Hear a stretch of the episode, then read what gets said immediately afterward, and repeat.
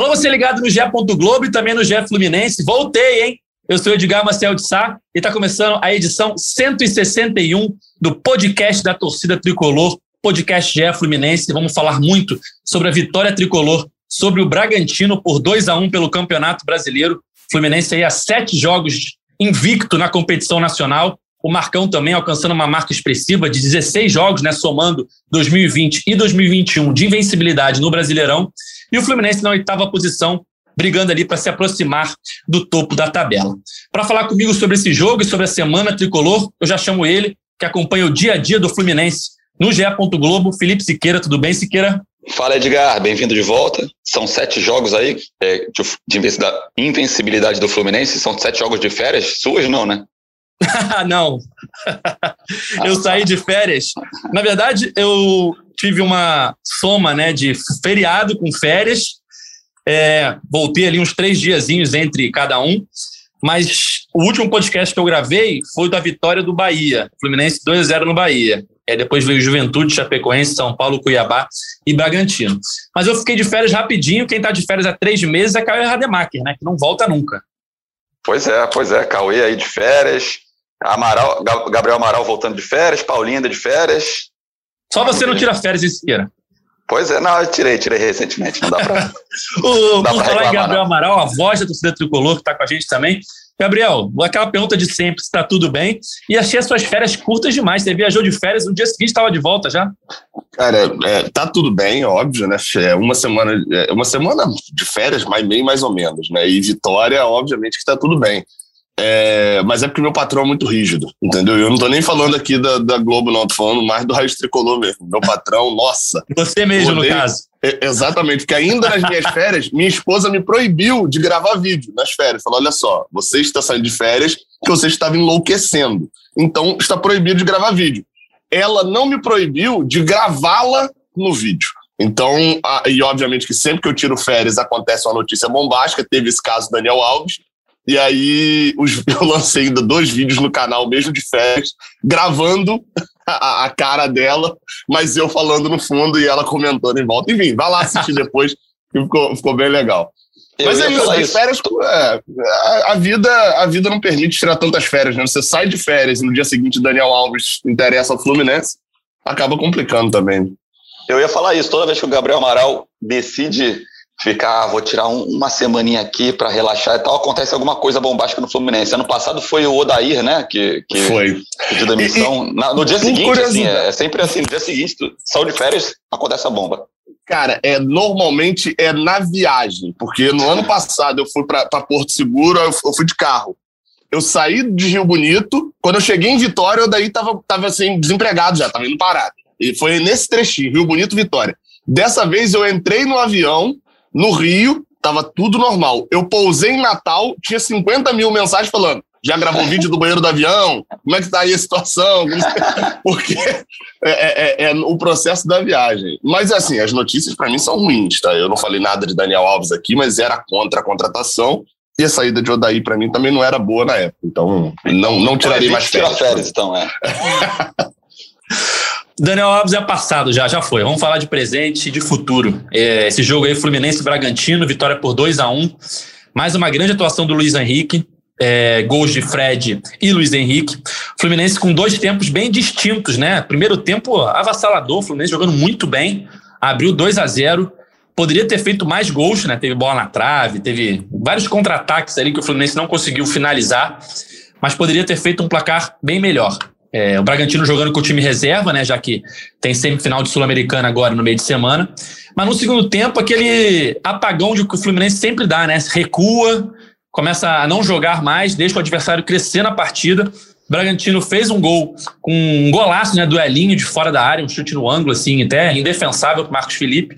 Mas foi aquele sofrimento no final, talvez não tanto quanto nos últimos jogos, mas um sofrimentozinho desnecessário mais uma vez, né, Siqueira?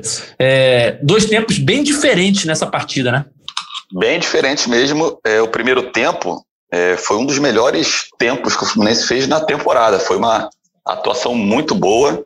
É, o Fluminense era um time muito objetivo. O Bragantino, até por, por características é, de, dessa esse time atual, né, do Bragantino, mesmo sendo reserva, até fazer essa ressalva, né, de que era um time mais, mais fraco que o titular, mas o Fluminense no primeiro tempo, principalmente, é, é, tipo, fez jus a, a, ser um time mais forte que o reserva Bragantino e dominou completamente.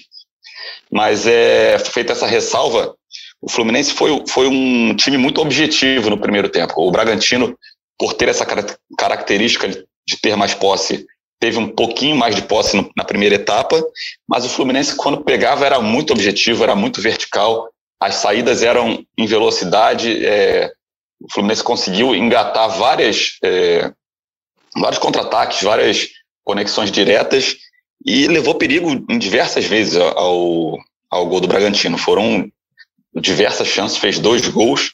O Bragantino, mesmo com posse maior de bola, foi em torno ali de 60, 40. O Bragantino pouco ameaçou no primeiro tempo, então esse primeiro tempo do Fluminense foi é, excepcional.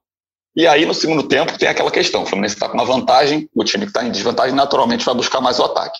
A questão é que o Fluminense é, não conseguiu é, reverter essa situação em novos contra-ataques, em, em, novos.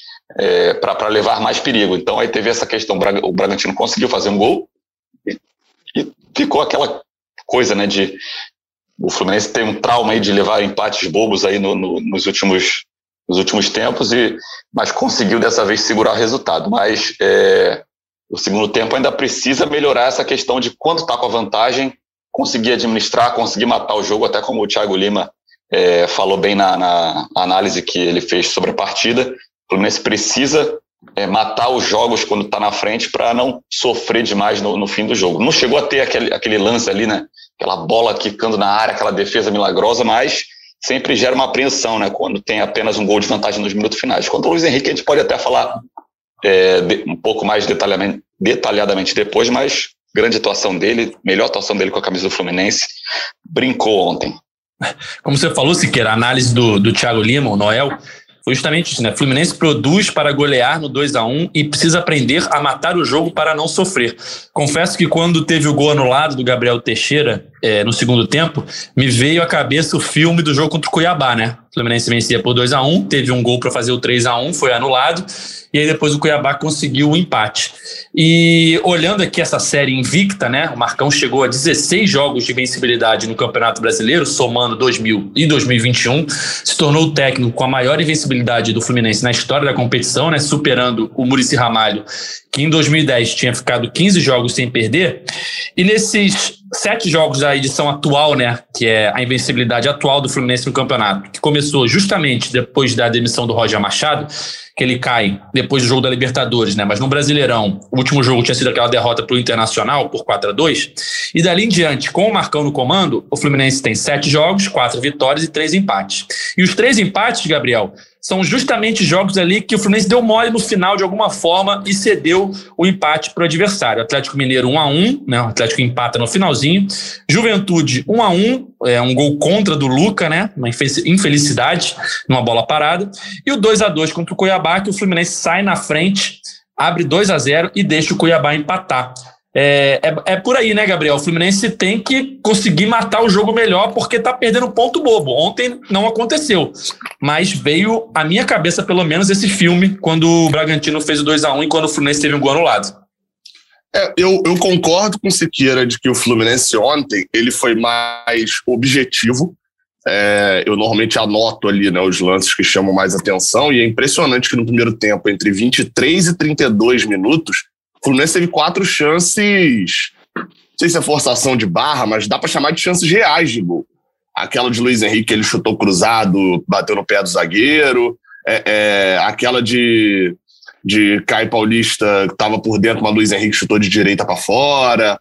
Teve a outra lá que, que Caligari chutou, a bola pegou na trave e Iago ainda chutou depois e Júlio César espalmou. Teve uma que Iago saiu sozinho no, no contra-ataque Caio Paulista até estava sozinho com ele, mas ele chutou travado. Assim, isso tudo em 10 minutos. Foi um, foi um time mais objetivo, eu concordo. Mas o que faltou ontem para o Fluminense, e falta um pouco mais, é ser efetivo em algum, algumas vezes. É, ontem, por exemplo, o time foi muito objetivo e criou bastante. Isso foi um fato. O Fluminense ontem criou muito. Isso eu estou contando pelo menos até os 10 do segundo tempo, né? É, criou muitas chances, mas não consegue ser efetivo. Por mais que a gente tenha a fase artilheira de Luiz Henrique, deve falar depois, não me parece, Luiz Henrique não me parece ser o perfil de jogador artilheiro. Ele não, não, não, não é aquele perfil de jogador matador, assim, pode vir a ser, pode, mas não me parece até agora, no período que ele está no profissional e tal, me parece ser muito mais uma fase ali em que ele faz muitos gols. E aí você tem Caio Paulista nesse mesmo sentido. O nosso meio de campo é Iago, que também não é um fazedor de gols, não é um meio-campista, né? Mais volante. Então, isso é, é, é, é um problema do Fluminense ser decisivo nas jogadas. Né? Agora, é, quando eu pego para poder ver o, o, o, segundo tempo e esses problemas que o Fluminense tem sofrido, se por um lado eu falei dessa parte boa, e qual que é a parte boa? É, é, é o quão objetivo o Fluminense é. Nos sete jogos aí de vencibilidade de Marcão no Brasileirão, o Fluminense abriu o placar em todos eles. O, o Fluminense até agora, sob o comando de Marcão, ele não esteve atrás no placar nenhuma vez no Brasileirão. Esteve nas duas vezes na Copa do Brasil. Mas é, é, mesmo quando. A gente pode justificar que é um adversário muito forte, né, o Atlético Mineiro. Mas o Fluminense já pegou o Atlético Mineiro no Brasileirão e abriu o placar também, São Januário. É, é, então, assim, existe uma forma de jogar. E, e, eu acho interessante que não é só uma coincidência quando você volta aos sete. Eu, a gente listou que sete jogos, né? É, que Marcão tá no Brasileirão. Roger tá sete jogos. Tinha sete jogos anteriores também no Campeonato Brasileiro. Não tinha aberto placar contra o Inter, não tinha aberto placar contra o América, não tinha aberto placar contra o Palmeiras, contra o Grêmio, contra o Esporte. Só, dos, dos sete jogos em que Roger estava no comando, ele só tinha aberto placar contra o Flamengo no último minuto do jogo. Então, assim, existe uma forma de jogar diferente, existe uma linha de pensamento que eu discordo um pouco aí do segundo tempo, dessa pressão. É, Marcão ontem até, para mim, ele demorou muito a mexer. Né? É, no domingo agora, ele demorou muito a mexer, mas as mexidas que ele fez não foram erradas. Para mim, foram dentro das mexidas óbvias. Não teve o Wellington, não teve Casares, não teve Luca. A, as mexidas até foram dentro ali do que a gente esperava. Só que, mais uma vez, o Fluminense cede a uma pressão. Tudo bem que, assim, dessa vez, e no, principalmente nesse jogo, no jogo contra o Cuiabá, o Fluminense até criou o terceiro gol, né? Deu azar nos dois lances é, é, de que assim, a bola entraria no jogo contra o Cuiabá no chute de Nonato, mesmo se Caio Paulista não tá ali, aí é outra coisa discutir se foi impedido ou não. E ontem, se Bobadilha tá um centímetro para trás, sairia o gol do mesmo jeito. É aquele impedimento do azar, né? Tá impedido? Tá. Mas não mudaria em nada na jogada se ele não tivesse impedido. É, e o Fluminense mataria o jogo. Só que não matou, não fez esse gol e depois não produziu para poder fazer também. Os jogos que o Fluminense não terminou empatado, né, o jogo, você listou aí Cuiabá, Juventude e Atlético Mineiro, e fica o destaque que nesses três jogos o Fluminense teve a oportunidade de aumentar o placar, eu falei do Cuiabá, mas contra o Juventude, a bola de Samuel Xavier cara a cara chutada para fora, daquela jogadaça, e o Atlético Mineiro cara a cara, Gabriel Teixeira também isolou. Então foram dois jogos que o Fluminense podia ter botado 2 a 0 e, e, acabou cedendo empate depois. E contra o Cuiabá, a mesma coisa, podia ter feito 3 a 1 né? É, mas nos jogos em que o Fluminense terminou ganhando, todos eles teve um drama absurdo no fim. Então, assim, eu, eu, nem, eu nem sei se dá para chamar de problema do Fluminense de levar gol no fim. Porque dos sete jogos ele levou gol ali mais para o final, né? O Juventude foi até um pouco mais cedo. Mas levou mais final em três e não levou em quatro, porque nesses quatro esteve muito próximo de levar o gol. É, Marcão mais uma vez colocou mais um zagueiro, né, para preencher a área e forçar o, o, o forçando o, o, Bragantino a chutar a bola na área o tempo todo. Não, sejamos sinceros também, não sei se eu, se eu, vocês concordam com isso, mas chega no final do jogo ali, nesse jogo contra o Bragantino, e quando eu paro para olhar friamente, e não no, no, calor ali do jogo, o Fluminense esteve mais próximo do terceiro gol do que o Bragantino do segundo. Né? Não teve Sim. uma chance do Bragantino empatar. Não teve aquele lance que a gente falou bem assim. Se essa bola, olha, um centímetro e era o empate deles. Não teve essa bola, né? Mesmo depois do gol no lado do Gabriel, o Fluminense teve alguma chance. Teve um chute do André. O Fluminense chegou tocando dentro da área bem. O Bragantino estava bem aberto. Não, é, e, e, se expôs muito assim. Eu acho que eu até listei, eu não lembro exatamente se eu cheguei a comentar isso aqui, mas acho que comentei sim, e não sei se está saindo, mas o Galo está cantando aqui. Agora o Galo pode cantar. Agora eu estou torcendo para o Galo cantar, na verdade. tem que cantar bastante. Até a antepenúltima rodada tem que cantar bastante mesmo, tá? Não deixar certos times aí serem campeões. Mas o, o, eu me perdi no que eu ia falar, confesso. Ah, não, do, do, do ataque, do, do, do, dos ataques. A gente criou uma quantidade de chances ali interessante no segundo tempo, e porque o, o, ah, o Bragantino estava com o time reserva, etc. Mas teve uma sequenciazinha ali, esse início de retorno, que eu falei: olha só, analisando tabela, né? Tá tudo muito colado. O Fluminense ganhou Bahia, empatou com o Juventude, ganhou a Chapecoense, e o Fluminense saiu de zona de rebaixamento, de 16 para olhar para G6. E estava embolado. Agora, essas cinco rodadas iniciais, eu estou contando até o jogo contra o Fortaleza, vão criar um gap ali na tabela. E já está criando um gap na tabela. Se você parar para olhar lá a tabela, mesmo com jogos atrasados, etc., tem um buraco ali entre Corinthians, que é o sexto, e o Cuiabá, que é o décimo, já são quatro pontos. Nesse meio termo aí, Fluminense, Inter e Atlético Paranaense estão naquela ainda, né? Vão brigar na parte de cima, no meio da tabela, mas já existe um buraco. Para o Santos, que é o nosso adversário né, no final de semana, chegar no Fluminense já são oito pontos. É um caminho muito grande. Então, assim, tá começando a criar esse buraco na tabela. E o Fluminense tinha esses cinco jogos iniciais em que ele não era favorito nenhum, passou a ser, até a ser favorito contra o Bragantino por causa do time reserva, mas aí dane ninguém mandou de botar em time reserva. E também não era, nenhum dos jogos era impossível, né? São Paulo em casa, Santos fora, é, é, Bragantino e, e, e, Fortaleza em casa. É uma série de jogos que, mesmo os adversários que estão acima do Fluminense, é, são jogos em casa. Então, esse é aquele meiozinho de tabela que emplaca uma sequência invicta e o Fluminense começa a ficar mesmo na parte de cima. Porque, assim, se a gente imaginar que Atlético Mineiro, Palmeiras e Flamengo vão, né, vão disparar, o Flamengo está em quarto, mas tem jogos a menos e tal, e vão, vão ficar ali com três vagas, e, e considerando que Atlético Mineiro, Palmeiras e Flamengo, invariavelmente, um ou talvez dois títulos saiam desses três aí, né, de Copa do Brasil e Libertadores, o Fluminense está brigando com Bragantino, Corinthians e Fortaleza uma vaga direta na Libertadores e talvez com Inter e Atlético Paranaense uma vaga na Libertadores mesmo. Então, eu coloco... é... Ah. É, desculpa, desculpa, pode concluir. Não, não, não, não. Eu falei pra caramba já também. não, eu coloco o Corinthians nesse grupo aí de Atlético Mineiro, Palmeiras e, e, Flamengo, cara. O Corinthians, com as contratações, acho que muda de degrau na, na no, no, nível dele, né? E já tá numa crescente, venceu aí clássico tal, com autoridade. E eu acredito que essas quatro primeiras colocações ali dificilmente vai, vai fugir desses quatro times. E aí o Fluminense brigaria com muita, muito potencial para ser o, o, quinto lugar, com grande chance do quinto lugar ir direto para a fase de grupos, né? É, porque algum desses times também vai, vai ganhar a Copa do Brasil ou Libertadores. E aí eu, o Fortaleza já, já começou a dar uma rateada, teve três derrotas seguidas, voltou a vencer.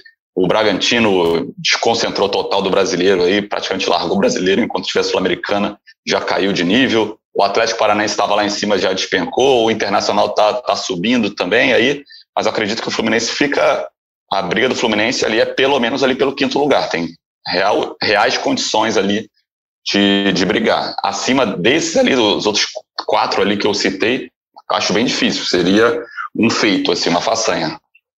Gabriel, antes de eu, eu ia falar aqui a, como é que tá a tabela, né, direitinho, essa pontuação de cada um desses clubes aí que você falou, que tá tudo embolado ali, né, ali entre o, o quinto, sexto e o, e o oitavo, o nono tá bem embolado, mas eu queria tirar uma dúvida que a torcida tricolor tem aqui, esse seu tweet, é, que falta faz uma perna direita pro Luiz Henrique, foi antes ou depois do gol? Revela pra gente aí. Foi, não, e foi depois, cara, eu ainda fiquei rindo, que eu falei assim, faltou um em no final, porque aí mostrava que era ironia, né? É, é. Só que qual foi o meu problema também?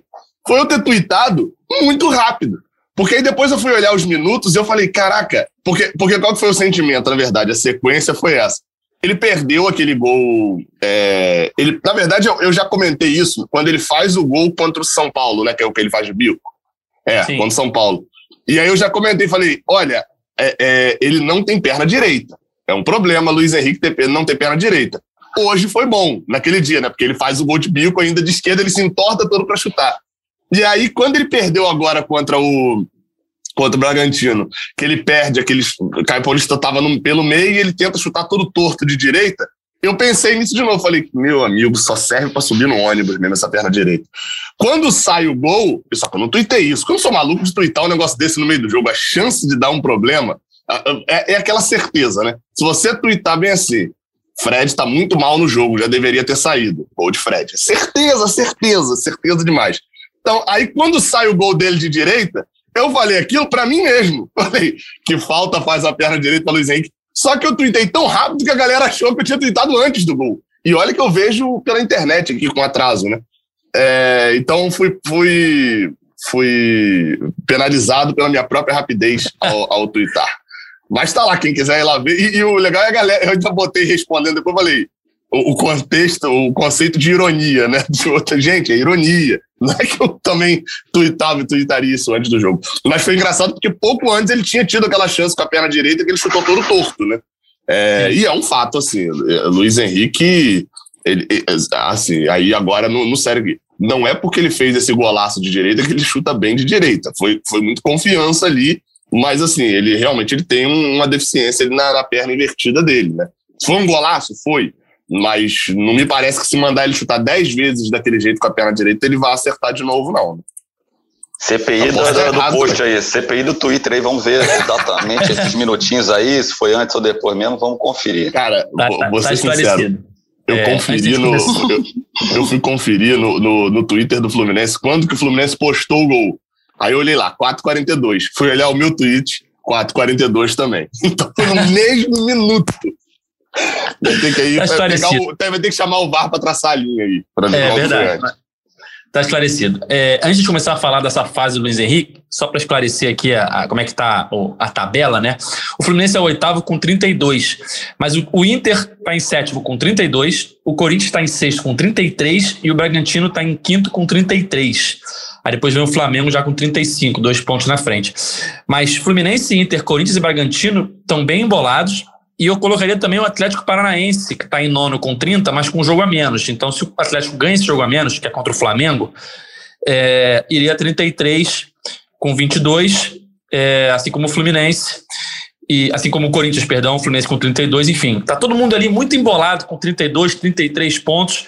É, qualquer desses jogos aí que o Fluminense deu mole e levou um empate, qualquer vitóriazinha aí contra o Cuiabá, contra o Juventude, contra o Atlético, já deixaria o Fluminense acima desses clubes todos. Mas enfim, era aquilo que a gente falava, né? Ô, Edgar, mas assim, eu, eu olhei aqui, eu, eu, eu, por que, que eu sou, às vezes, sou um pouco contra também é, esse pensamento quando está disputando com outro adversário? Porque aí você olha o Corinthians, e o Corinthians também tem muito a lamentar o empate com o Juventude dentro de casa Juventude, também, né? Verdade. Porque eles foram buscar o um empate no finalzinho. Aí com o América Mineiro, a mesma coisa, que é, toma um a zero, busca o empate, mas não consegue fazer a virada todo time tem, tem esse. Time de meio ali de tabela, você sempre tem esses pontos que você perdeu que vão, vão fazer falta, né? Eu, eu gosto mais de olhar para frente e pensar: o Fluminense não pode perder, perder é, fazer menos de quatro pontos contra Fortaleza e Atlético Goianiense em casa. Tem que fazer os seis. Mas menos de quatro pontos é, é, é já ia perder ponto demais.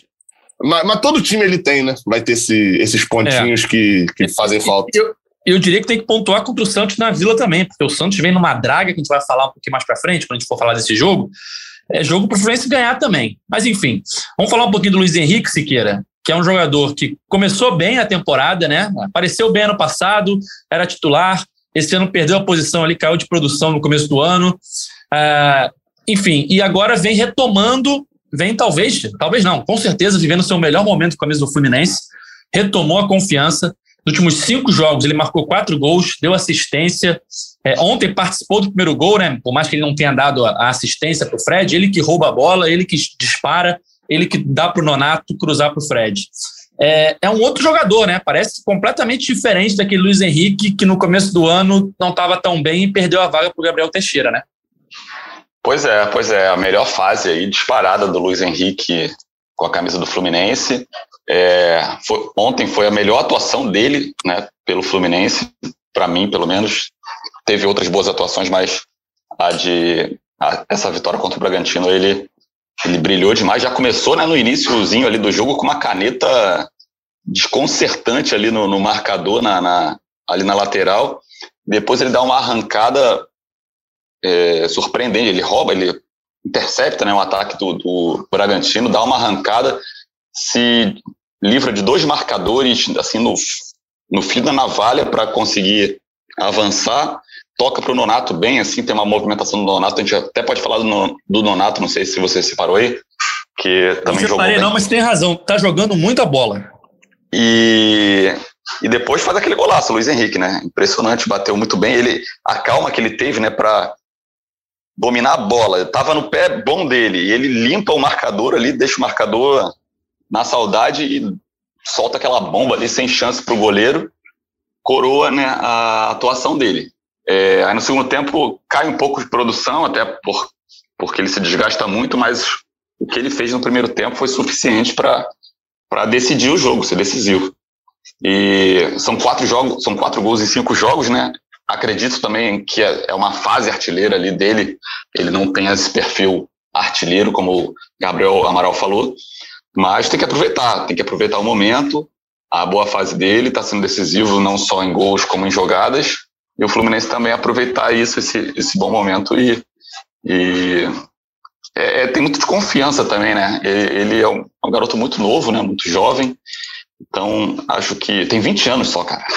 Depois a gente para, a gente esquece, assim, que é, como a garotada é nova, o Martinelli tem 19, o Luiz Henrique tem 20, sabe? A pressão que é jogar num, clube grande como o Fluminense.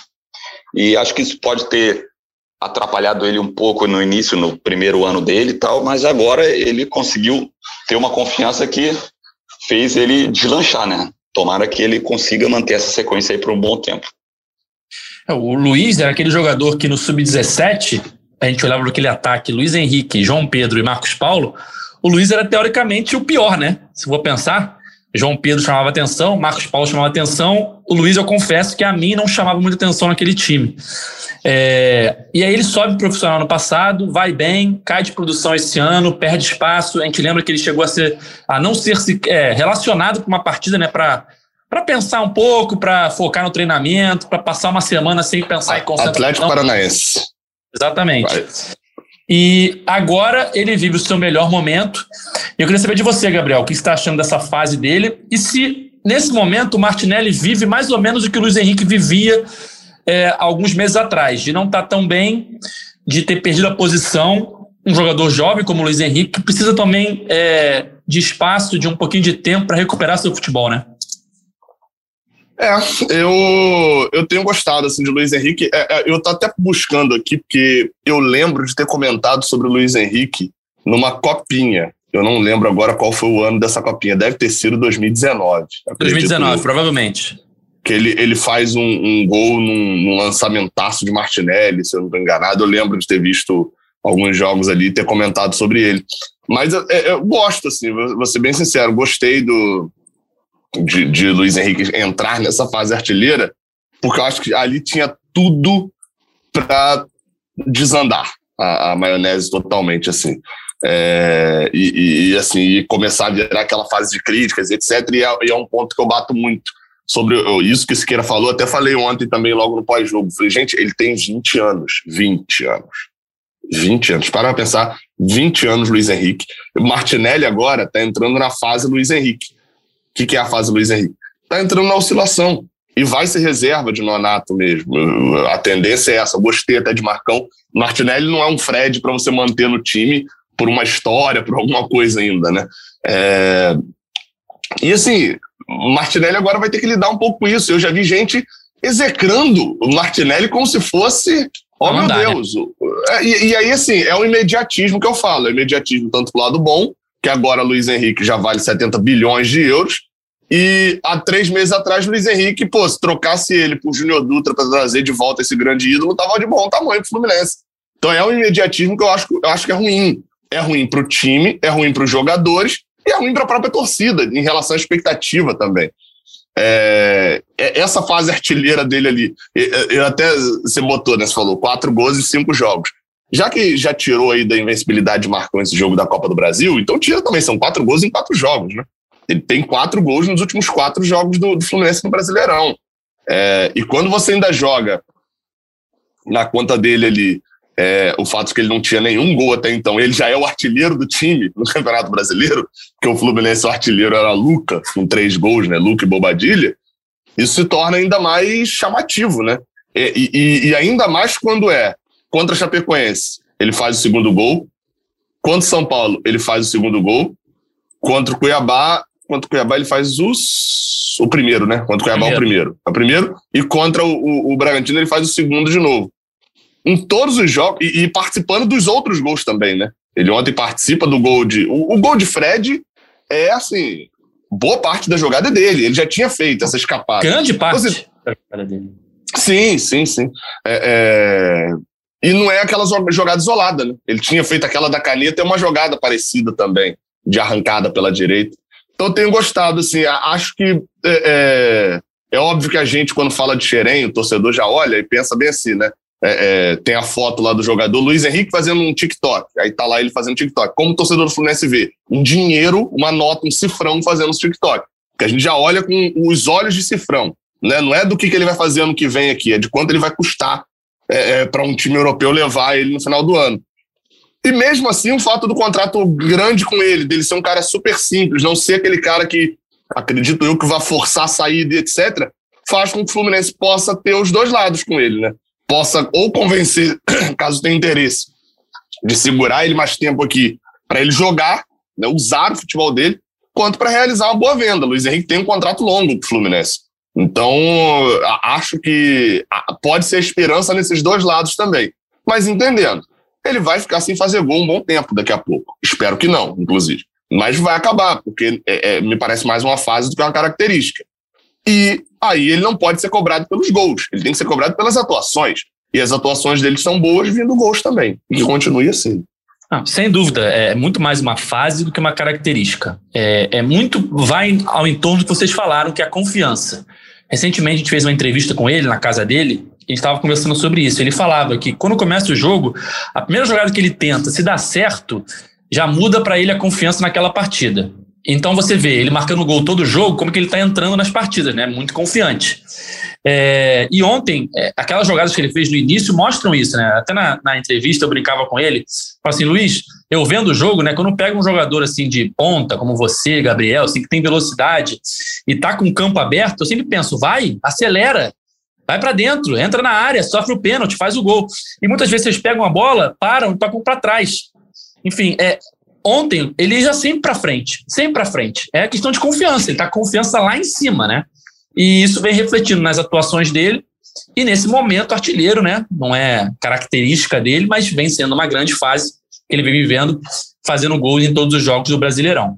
E só para fazer um convite para a torcida, hoje, por volta de 6h40, tem Luiz Henrique no Tá na Área, lá com o nosso amigo Igor Rodrigues, com o nosso amigo Magno Navarro, Teremos Luiz Henrique no Tá Na Área hoje por volta de 6h40 da tarde. Fica a dúvida, é, com, com Magno Navarro lá, é aquela dúvida, é Luiz Henrique mesmo ou é o Luiz Henrique do Magno Navarro? Né? não, não, é o Luiz Henrique mesmo. mesmo, ele mesmo. não sei se o Magno já imita o Luiz Henrique, mas é o Luiz Henrique o, o próprio. Estará no Tá Na Área hoje para falar desse seu momento artilheiro e dessa boa fase do Fluminense no Campeonato Brasileiro. Só voltando hum. a falar do Martinelli, ele está suspenso, né, Siqueira? É o único suspenso do jogo contra o Santos, não é isso? Isso, isso. Só ia fazer o um adendo do Luiz Henrique, é, o contrato dele vai até setembro de 2025. Quando ele foi bem ontem, tinha uma galera já perguntando no Twitter, cara, e aí, o contrato dele vai até quando? Já preocupado em perder ele. Não quer dizer, claro, que ele vai ficar até 2025, mas é uma segurança Sim. que o Fluminense tem até para é, poder negociar melhor ele caso venham propostas, né? Da, da, futebol europeu e tal. É, Martinelli, eu ia falar, eu queria falar realmente sobre o Martinelli. Martinelli e Nonato. O, como o Gabriel falou, o Martinelli é muito jovem, né? 19 anos, e está vivendo uma estabilidade que qualquer jogador da cidade vive. Pô, pra, eu acho ele um baita jogador, assim, ele joga muita bola. A personalidade que ele entrou no time do Fluminense na temporada passada já muito jovem e, e conseguiu é, jogar bem logo de cara, é, a calma, a tranquilidade que ele entrou é, me, me, me, me, me espanta, né? Tipo, é, é, impressionante, assim, eu, eu gosto muito do futebol dele, mas não está vivendo uma boa fase, realmente. E o Nonato é, voltou, é, foi, foi, tá sendo titular alguns jogos, né, por causa de desfalques e tal, mas nessa partida especificamente ele foi titular por questões técnicas, por opção técnica do Marcão. O Marcão decidiu entre o Nonato e o Martinelli. É, e o Nonato correspondeu, correspondeu, jogou muito bem, foi para mim foi o segundo melhor da partida ali do Fluminense. É, é o cara que sabe defender bem, dá aquele bote ali na, na intermediária quando o time o outro time está tá tentando construir a jogada que pode surgir, pode gerar um contra-ataque e chega bem ao ataque. O, o, lance que ele participa do gol foi, foi ele leu muito bem a movimentação do Luiz Henrique ali, abriu, recebeu e, e já, já visualizava ali o Fred entrando na área, conseguiu encontrar o Fred para dar assistência. Então foi uma grande atuação do Nonato, fez jus à aposta, à confiança do, do Marcão em ser titular e é uma, é uma contratação interessante, né? Esses jogadores é, que são bons, assim, são equilibrados em termos de defesa e ataque, são muito importantes ter no elenco. É, é o Nonato, é o Martinelli, é o Iago, até o André, mas sendo um pouco mais defensivo o André. Então o Fluminense fez bem em trazer o Nonato, é, até e, e, foi, e também veio num bom momento, porque o Fluminense muda para esse esquema de três volantes e precisava realmente de alguém para rodar, né? Para rodar, porque sempre tem muita suspensão, muita contusão. E o Wellington não estava conseguindo dar conta do recado quando entrava, e o Nonato está ocupando essa, essa vaga. E aí, né, o Martinelli está suspenso, então o Nonato vai continuar no time de qualquer forma na, na próxima rodada. E a gente tem que ver também se o Iago, né, ele sentiu, ele saiu no, no no segundo tempo com uma pancada ali nas costas e tal. Vamos ver aí durante a semana se o Iago vai estar 100%. Acredito que não seja nada demais não, mas acredito que, que ele tenha condições aí até a próxima partida, que é só para o próximo fim de semana. O que você falou, Siqueira, do Nonato, que é um jogador interessante, né, que ataca e defende bem. E eu acho que foi uma boa oportunidade também, no sentido de que era um jogador que já tinha mostrado potencial no Inter e estava sem espaço, né? Caiu de produção, irregularidade, normal, também é um jogador novo, mas estava sem espaço no Inter e o Fluminense viu ali uma oportunidade de um jogador que já tinha mostrado bom potencial e talvez precisasse de uma mudança de ares, né?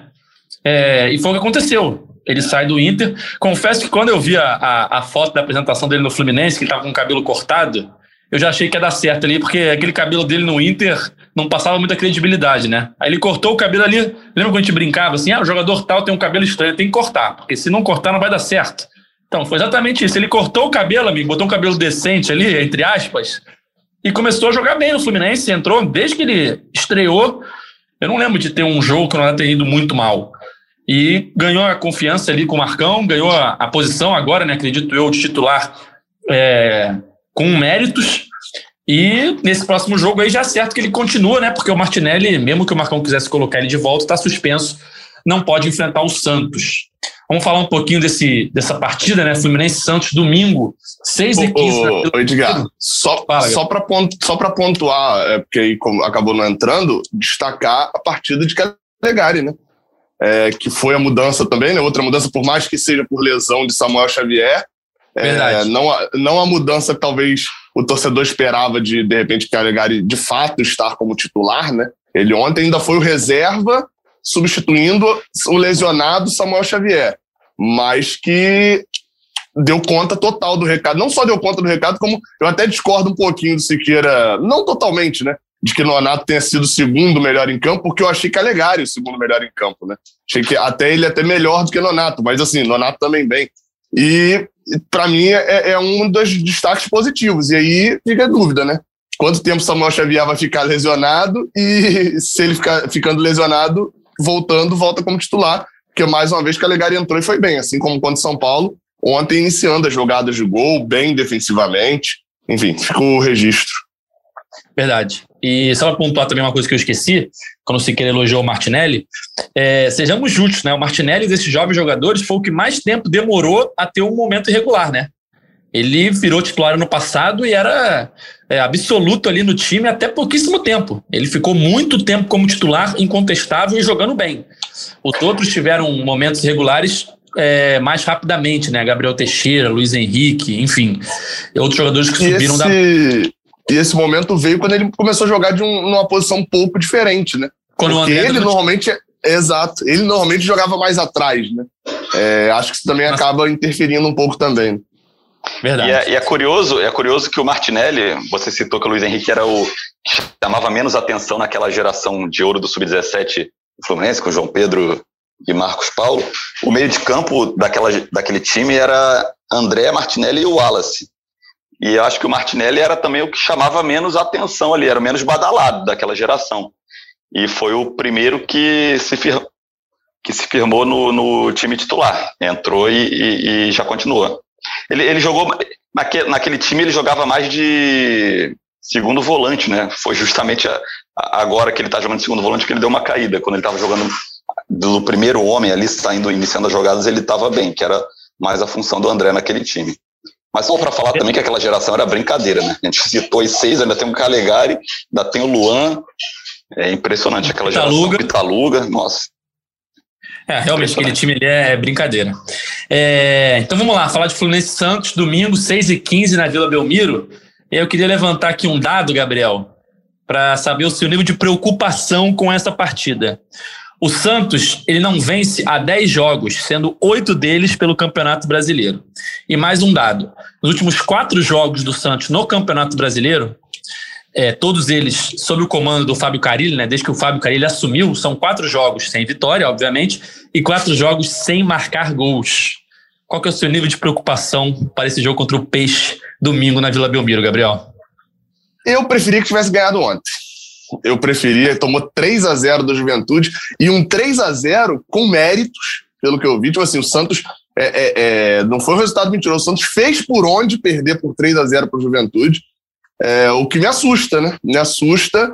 Mas, assim, também por outro lado, o marconismo também não é muito desse de entregar ponto para o time fraco, né? Não é só, ah, não, o Fluminense entrega os pontos. A gente criou a Chapecoense, né? É, é, então, mas assim, confesso que só faltou estar Fernando Diniz aí no, no comando do Santos para poder assustar totalmente a torcida tricolor, né?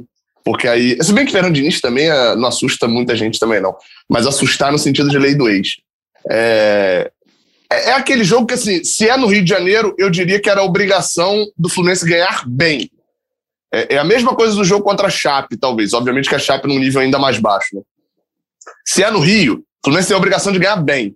Sendo na Vila, o Fluminense tem a obrigação de ganhar.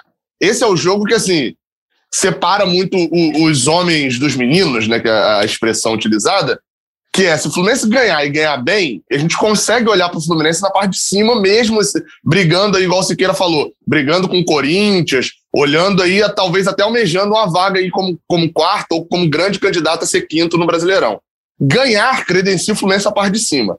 Não ganhar esse jogo, a não ser que haja alguma coisa típica, né, ali uma expulsão logo cedo, alguma coisa assim que prejudique muito a atuação do time, não ganhar esse jogo é, vai ligar aquele alertazinho no, no, na cabeça do torcedor, né? Porque é de fato. E é um jogo importante que o Fluminense vem para dois depois no Maracanã, muito provavelmente com público, né? Dentro do que o Mário falou e todas as informações que a gente começa a ter, Fortaleza e Atlético Goianiense devem ser adversários que vão enfrentar o Fluminense no Maracanã com público. Então, é, é, pode pintar uma sequência muito boa do Fluminense. Quem sabe até mais, né? 10, 12 jogos de invencibilidade, assim como teve no, no Brasileirão do ano passado, 8 e depois 9, né? O Santos, vem numa, o Santos vem numa fase muito ruim, né? Horrível, para ser mais é, justo. É, são oito jogos né, sem, sem vencer no Brasileirão. É, vive uma crise de identidade, né? Porque o Santos deu um cavalo de pau em termos de é, estilo de jogo, né? Era o Fernando Diniz Não. e depois foi o Fábio Carilli. Começa então, com o Ariel que... Holan, né? É. Depois muda pro Diniz para mudar pro Carilli. É, nada o Ariel Holan com... e o Diniz ali tem tem coisas ali semelhantes, tem conceitos mais próximos. É, o Areolan é um, um, técnico bem bastante pedido no Fluminense numa época e tal. Não deu certo, durou muito pouco. A Fernando Diniz para Fábio Carilli é, uma, é um cavalo de pau.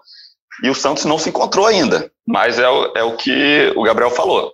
O jogo é lá, na Vila Belmiro, e, e é o Santos. Então é preciso respeitar mais em termos de fase, em termos de, de momento do time, de até de qualidade do, do, do grupo, é, o Fluminense vem num, num, momento muito melhor. O Santos É, perdeu algumas peças do ano passado para esse, da temporada passada para essa, né? Mas ano passado, para você ver também como o trabalho do Cuca na temporada passada foi impressionante, né? Que levou o time do Santos. Era, um, era mais forte que esse, mas também não era fora de série, levou a uma final da Libertadores e estava empatando com o Palmeiras campeão até os acréscimos. E, e aí agora que depois que, que perde alguns jogadores, Marinho não, não, demora, fica um tempo fora de lesão, o Santos afundou legal e está brigando lá embaixo, candidato a um rebaixamento.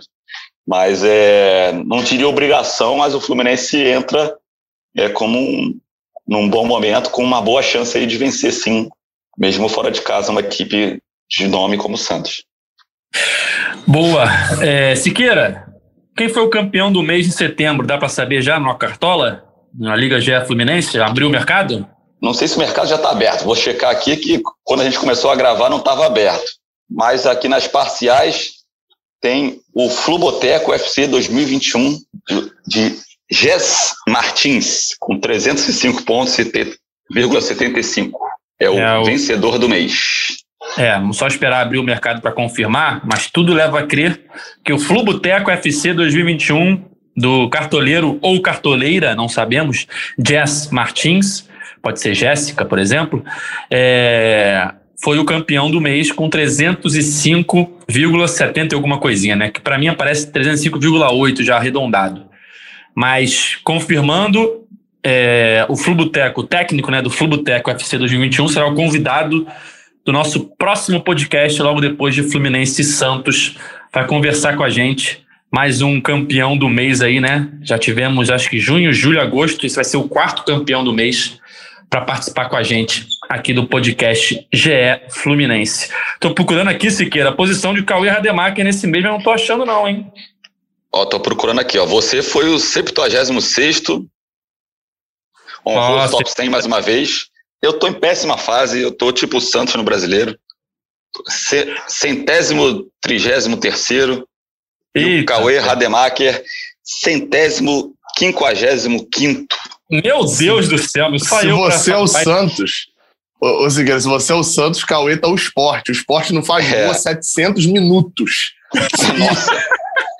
Ó, e, e para fazer para fazer justiça, o Noel tá em centésimo sexagésimo segundo, difícil até falar. Se o Cauê é o esporte, o Noel é a Chape, né? Eu admiro, Siqueira, você tentando, tentando falar essas, esses numerais todos aí de centésimo, septuagésimo. Eu já teria falado, tá na posição 162. Mais fácil, amigo. mas, mas é isso, vamos esperar o mercado abrir para confirmar o convite ao cartoleiro ou cartoleira Jess Martins, do Fluboteco FC 2021, para o nosso podcast da próxima segunda-feira, pós-Fluminense e Santos. Galera, acho que é isso, né? Chegando ao fim, mais alguém tem algo a dizer? Fale agora ou cale para sempre. É, sempre é, que eu pergunto isso, ninguém nada. dá para falar. Quando eu não pergunto, nada, ninguém fala, não, peraí, eu queria falar tal coisa. Pensando não, eu só queria. Aqui. Não tem, não tem uma Copa para jogar meio de semana. O Fluminense de novo vai ter semana Fala inteira. Do Fred, né? Falar do, ah, é do Fred. Verdade, Fred, segundo maior artilheiro da história do Brasileirão, né, Siqueira? É impressionante. Ele voltou para o Fluminense e nessa temporada é, tá batendo recordes atrás de recordes, marcas, né? É vice-artilheiro agora da, da, da história do Brasileirão passou o Romário, né, deixou, já tinha igualado, deixou o Romário para trás, 155 contra 154, atrás apenas do Roberto Dinamite, já se tornou aí o, o artilheiro é, em Copas do Brasil, é um dos maiores artilheiros brasileiros em Libertadores. É, essa, essa volta do, do Fred ao Fluminense tem números pessoais, né, individuais, muito marcantes. Ele está chegando próximo ao, ao, do centésimo gol pelo Fluminense, mais um númerozinho aí. É, chegou à marca de 400 gols na carreira. Falta só um título né, para ele coroar essa, esse, essa conclusão da carreira. Né? Quem sabe aí na temporada que vem ele consegue algum título aí pelo Fluminense para coroar e até quem sabe se tornar o incontestavelmente maior ídolo da história do Fluminense. Alguns já apontam ele como maior ídolo, muitos apontam o Castilho, tem essa disputa é, de gigantes, né? Mas é, impressionante essa, essa, esses números que o Fred está colecionando nessa temporada. Um jogador importante é, pela, pela idade já que ele já tem ali, pela movimentação menor que ele tem no campo.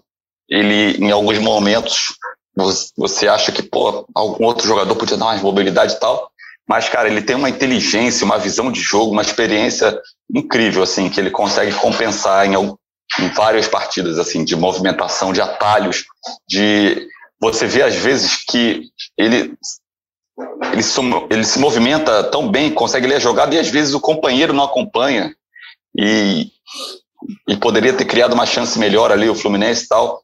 O Fred é um jogador de muita categoria, tem uma história marcante aí, não só no Fluminense, no futebol, né? Passagem pela seleção e tal. É, e colocou e já tem seu nome na história do futebol brasileiro. É, só para. Só... Pode falar, Gabriel. Não, é porque eu ia até acrescentar mais, o Siqueira falou bastante da história, do jogo de ontem, acho que é, é esse é um, um, ponto, assim, o primeiro um ponto positivo que é, é, Fred voltou a fazer gol com bola rolando, né?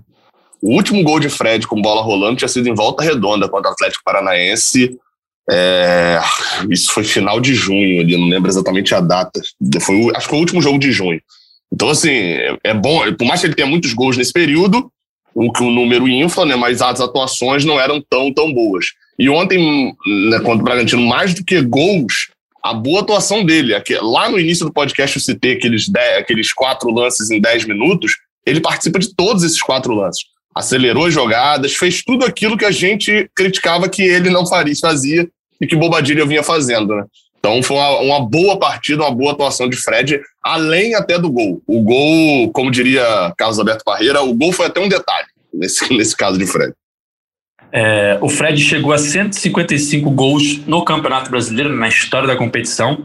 Ele é o maior artilheiro da, dos pontos corridos, mas na história do Brasileirão geral, ele é o segundo maior, atrás apenas do Roberto Dinamite, que tem 190. Então faltam 35 gols para o Fred é, igualar o Roberto Dinamite. É difícil, né? É, pensando que ele tem mais provavelmente dois campeonatos, né? Um e meio, na verdade, né? Esse meio que falta agora, esse segundo turno, e o do ano que vem, se ele disputar o campeonato todo, né? Porque o contrato dele só vai até o meio do ano com o Fluminense, mas sempre tem aquela possibilidade de renovar até o final do ano mas é difícil que ele alcance o Dinamite. Mas já é o segundo maior artilheiro da história do Campeonato Brasileiro.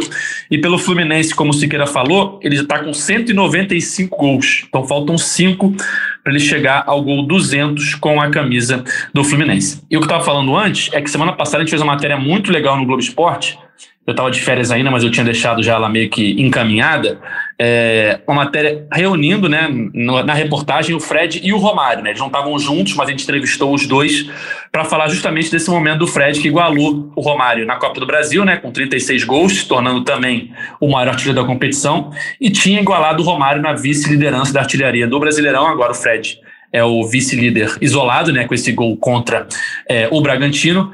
Mas foi muito legal essa matéria que passou no Globo Esporte da semana passada. Você que não viu, é só entrar lá no Globoplay e procurar pelo Fluminense, lá por Fred, por Romário.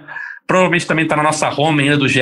Globo, não sei se o Siqueira já tirou, mas enfim, é só procurar que você acha essa reportagem bem legal reunindo Fred e Romário. É isso, galera. Vamos chegando ao fim da edição 161 do podcast GE Fluminense. Nosso podcast está nas principais plataformas de áudio, só procurar lá por GE Fluminense ou entrar em ge.globo barra Fluminense para ouvir todas as nossas edições. Opa, perdão, todas as nossas edições. Valeu, Gabriel, valeu, Siqueira, mais uma vez. Eu tô de volta, hein? Valeu. Valeu, valeu. Valeu, até a próxima, diga. Valeu, Gabriel. Valeu, galera. É, esse podcast tem a edição de Juliana Sá, a coordenação de Rafael Barros e a gerência de André Amaral. Valeu, galera, até a próxima. Tchau!